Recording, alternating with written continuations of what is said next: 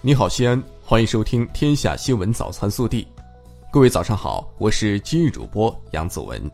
今天是二零一九年九月十一号，星期三，请您关注临近天气预报，适时添衣保暖，注意出行，交通安全。首先来看今日要闻。在第三十五个教师节到来之际，庆祝二零一九年教师节暨全国教育系统先进集体和先进个人表彰大会十号在京举行。中共中央总书记、国家主席、中央军委主席习近平在人民大会堂亲切会见受表彰代表，向受到表彰的先进集体和先进个人表示热烈祝贺，向全国广大教师和教育工作者致以节日的问候。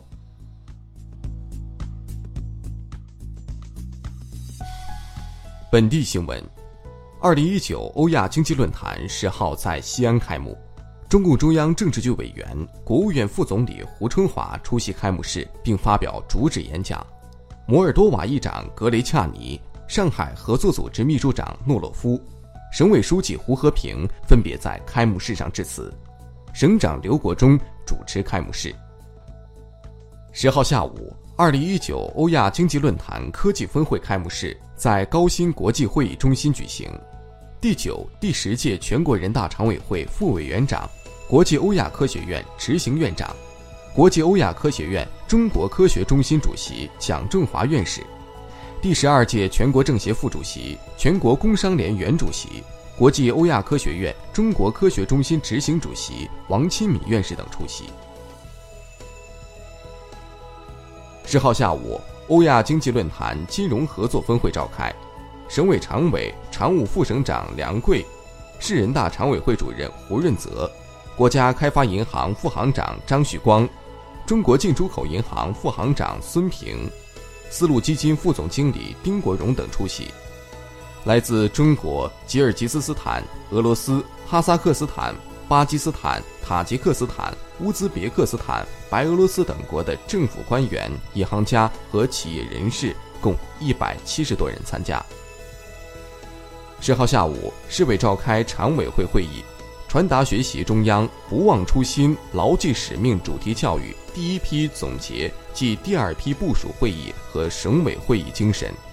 研究贯彻落实意见，审议关于开展全市第二批“不忘初心、牢记使命”主题教育的实施方案。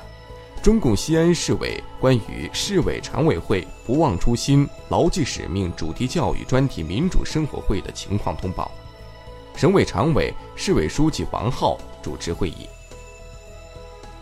十号下午，市政府与中国中铁集团举行座谈会，市长李明远、中国中铁总裁陈云出席并讲话。十号，西安市统计局发布《新中国成立七十周年西安经济社会发展成就系列报告》，显示，七十年间，西安经历了天翻地覆的变化。从一穷二白到经济实力大幅增强，从百业凋敝到经济门类基本齐全，从计划经济转变为社会主义市场经济，西安书写着千年古都的奋进传奇。记者获悉，十二号晚，来自西安交通大学、西北工业大学。西安电子科技大学等二十九所高校的近五百名新生代表将齐聚南门广场，参加大西安为学子们送上的华丽开学盛典，让他们最直观地感受大西安的热情和包容，开启他们在西安的求学生涯。十号，记者获悉，自二零一八年以来，全市各级公安机关开展了经济社会领域失信重点问题专项治理工作。在集中治理诚信缺失重点领域，解决突出问题上取得了显著成效。截至今年六月底，全市共破获电信网络诈骗案件一千零五十三起，止付完损涉案资金九千八百余万元，同比增长百分之十点一。十号，记者从市轨道集团了解到，西安地铁制定中秋小长假地铁运营专项方案。保障中秋小长假期间地铁运营安全有序，乘客出行便捷顺畅。十号，记者从市防汛办获悉，受强降雨影响，我市南山支流普遍涨水，黑河金盆水库开始泄洪。市防汛办要求做好清滩撤人、堤防巡查防守等工作，加强对雨情、水情的监测。截至九月九号，我市今年空气质量优良天数一百四十四天，同比增加三天。一场秋风秋雨也使关中五市空气质量正式结束了夏季臭氧污染模式。近日，陕西省卫健委、省中医药管理局出台进一步改善医疗服务行动计划重点工作方案，推出十九项措施，提升群众就医获得感、幸福感和安全感。暖新闻：临近中秋节，陕西师范大学食堂为学生准备了中秋月饼，耗时半个月，做出了十四种口味，共计十四万块。据悉，学校已连续十七年为学生发放月饼，二零一六年起还推出了校徽月饼。后勤大叔称，这么做文化气息更重些，也让同学们吃月饼时有爱校、荣校的一种感情。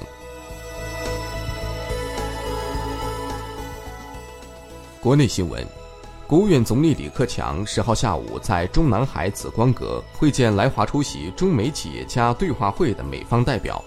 美国工商企业界和前高官代表围绕中美经贸关系等谈了看法和建议，李克强同他们座谈交流。中国外交部发言人华春莹十号在北京的例行记者会上说，美国政府近日将两年前无故扣押的一批电信设备归还给华为公司，就从事实上承认了其行为的违法性和随意性。市场监管总局近日印发。关于规范使用食品添加剂的指导意见，意见要求食品生产经营者生产加工食品应当尽可能少用或者不用食品添加剂。应急管理部近日印发关于做好国家综合性消防救援队伍人员有关优待工作的通知，通知明确了消防救援人员的多项优待政策，包含游览景区、就业培训扶持、自主创业税费优惠。报考国家公务员同等条件下优先等。国家互联网信息办公室日前会同有关部门起草了《网络生态治理规定》征求意见稿，向社会公开征求意见。规定提到，网络信息内容生产者不得制作调侃、恶搞自然灾害、重大事故等灾难为内容的不良信息。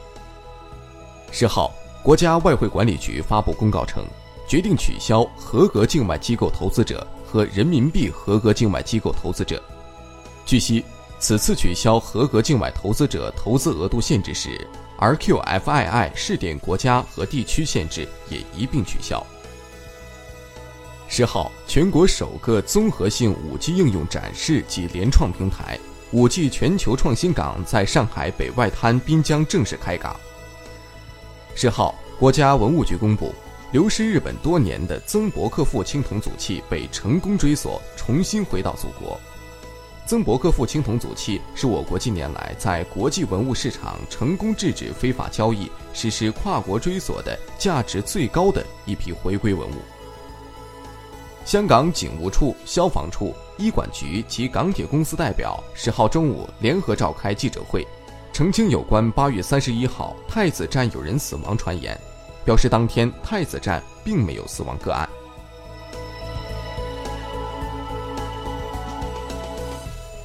热调查：九月七号，西安交通大学在新校区举办研究生开学典礼。该校区没有围墙，宿舍也是单间，进入单栋楼时刷卡门禁。校长王树国说：“希望校园没有围墙，不只是物理上的无围墙，更希望学术无围墙。”能和社会融为一体，你觉得大学该不该建围墙呢？更多精彩内容，请持续锁定我们的官方微信。明天，不见不散。